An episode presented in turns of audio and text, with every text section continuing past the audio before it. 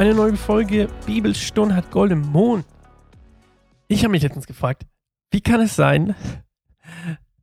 Ich habe irgendwie gedacht, so, irgendwie ist der Name doch so offensichtlich, oder? Also ich habe mich gefragt, warum noch niemand auf die Idee gekommen ist, einen Podcast Bibelstunde hat Gold im Mond zu nennen.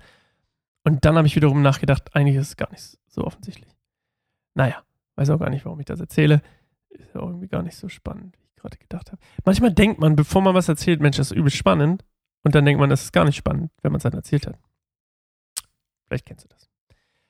Wir lesen heute, Goliath fordert die Israeliten heraus. 1. Samuel 17, 1 bis 11. Es gab früher einen, das erzähle ich euch kurz vorweg, es gab früher einen, wie sagt man, so ein kulturelles Ding oder eine, so, so eine, ähm, wie könnte man das nennen? So ein, ähm, Komm nicht drauf. Egal. Ich erzähle euch, was es ist und ihr könnt euch überlegen, wie das Wort heißt.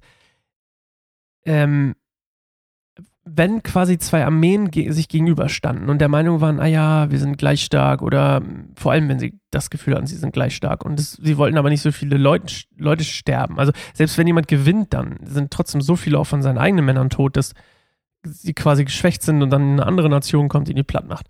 Und was ganz, ganz oft üblich war im alten Orient überhaupt so, ne, war so ähm, dieses, das aus jeder Armee, das kennt ihr vielleicht auch von Sparta, da war das halt auch so, ja, also im alten Griechenland, ähm, dass die Armeen quasi nur ihren stärksten Krieger aussuchen, die gegeneinander kämpfen und das quasi den Kampf entscheidet.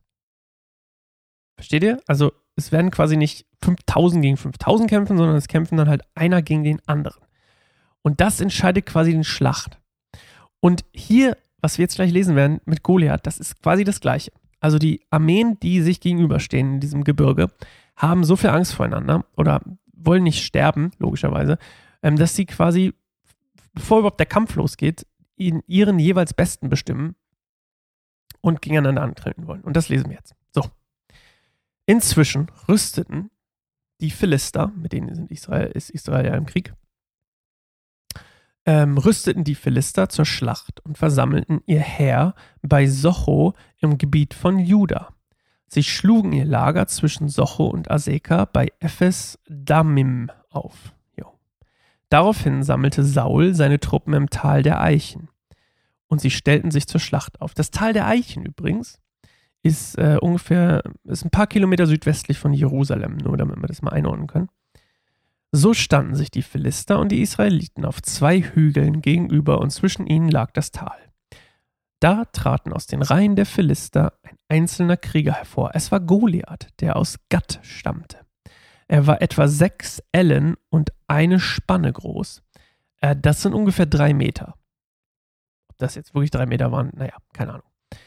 Er trug also ich, die Beschreibung hier sind drei Meter, aber ob er wirklich drei Meter war, ist dann halt die Frage. Er trug einen bronzenen Helm und einen Schuppenpanzer, der an die 5000 Shekel Bronze wog. Das sind 50 Kilo. Außerdem trug er bronzene Schienbeine, Sch Beinschienen, hupsi, und auf dem Rücken einen bronzenen Wurfspieß. Der Schaft seines Speers war so dick wie ein Weberbaum und besaß eine eiserne Spitze, die fast 600 Shekel Eisen wog. Oh, das habe ich mir nicht aufgeschrieben. Keine Ahnung, was das ist. Ein, vielleicht so 23, ach, nee, keine Ahnung. Ein Schildträger ging vor ihm her. Goliath stellte sich hin und rief zu den Israeliten hinüber: Braucht ihr ein ganzes Heer, um diesen Streit zu entscheiden? Stehe ich nicht für die Philister und für ihr äh, und ihr für Saul? Wählt einen Mann aus, der zu mir herunterkommt. Wenn es eurem Mann gelingt, mich zu töten, werden wir eure Sklaven sein. Wenn ich ihm aber überlegen bin und ihn töte, seid ihr unsere Sklaven und müsst uns dienen. Ich fordere das Heer Israels heute heraus.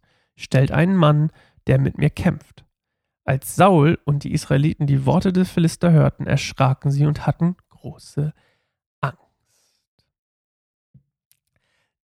Dass da so ein Riese kommt, hat mich bislang auch so ne, daran erinnert. Ihr erinnert euch, dass dass Mose mit dem, mit dem Volk Israel oder mit den Nachkommen des Volkes Israels in der Wüste war und die diese zwölf Spione äh, rausgeschickt haben und dann gesagt haben, so, oh nee, da sind Riesen, das Land können wir nicht einnehmen und die dann nochmal 40 Jahre durch die Wüste irren mussten, bis dann Josua quasi ähm, mit, mit seinen Leuten da den Mut hatte oder den Glauben, besser gesagt, äh, dass das gelobte Land auch tatsächlich für sie da war.